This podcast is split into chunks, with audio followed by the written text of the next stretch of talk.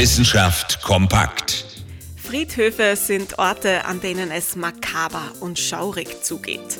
Zumindest in unserer Vorstellung. In echt sind Friedhöfe oft friedliche, ruhige Orte. Ganz besonders trifft das auf die jüdischen Friedhöfe in Österreich zu.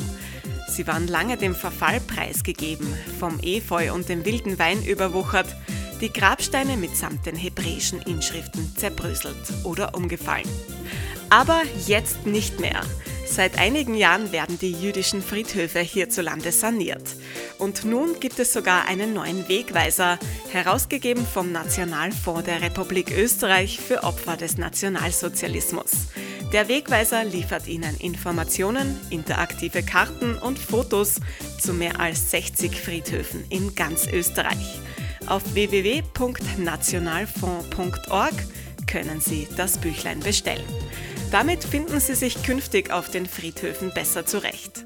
Mittels QR-Code können Sie zusätzliche Infos abrufen oder Führungen vereinbaren.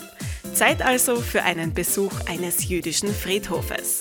Zum Beispiel in Wien, in Mistelbach, in Güssing, in Eisenstadt, in Weidhofen an der Theier, in Graz, in Leoben, in Salzburg, in Hohenems und in vielen weiteren Orten in ganz Österreich.